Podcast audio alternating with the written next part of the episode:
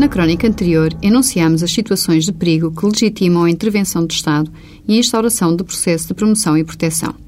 Também já aqui abordamos as atribuições das Comissões de Proteção de Crianças e Jovens em Perigo, entidades não judiciárias com competência para a resolução das situações de perigo, mas cuja intervenção depende do consentimento dos pais.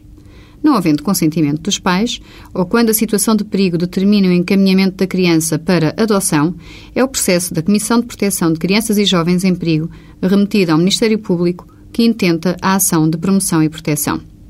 Recebido o processo, é iniciada a instrução, sendo obrigatória a audição dos pais e devendo estes ser notificados pessoalmente, quer da pendência do processo, quer para comparecer no tribunal. Quando a situação de perigo seja suscetível de ser afastada, através de uma medida a executar na família, as crianças permanecem no agregado onde se encontram inseridas. Estas medidas são as chamadas medidas no meio natural de vida a saber, medida de apoio junto dos pais, apoio junto de outro familiar, confiança a pessoa idónea e apoio para a autonomia de vida.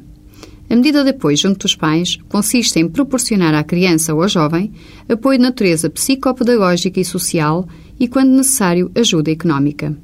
Estas medidas, sempre que necessário, abrangem todo o agregado.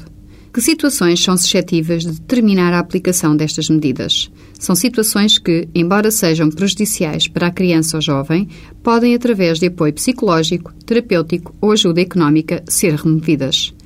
Serão, assim, nomeadamente situações de carências nutricionais, faltas à escola, vestuário desadequado, falta de higiene, comportamentos de desrespeito por parte dos jovens das normas sociais ou jurídicas vigentes na sociedade.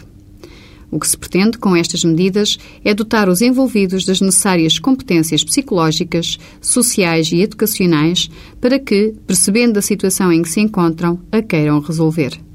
Para isso, é necessário um trabalho de consciencialização, quer da situação, quer da necessidade de alterar comportamentos e, acima de tudo, de aceitação do trabalho, conselhos e obrigações impostas pelo Tribunal e pelos técnicos que, junto das famílias, irão executar a medida. Ou seja, sem o querer, nada se alcança. Sem envolvimento das famílias, não é possível proteger os seus próprios filhos.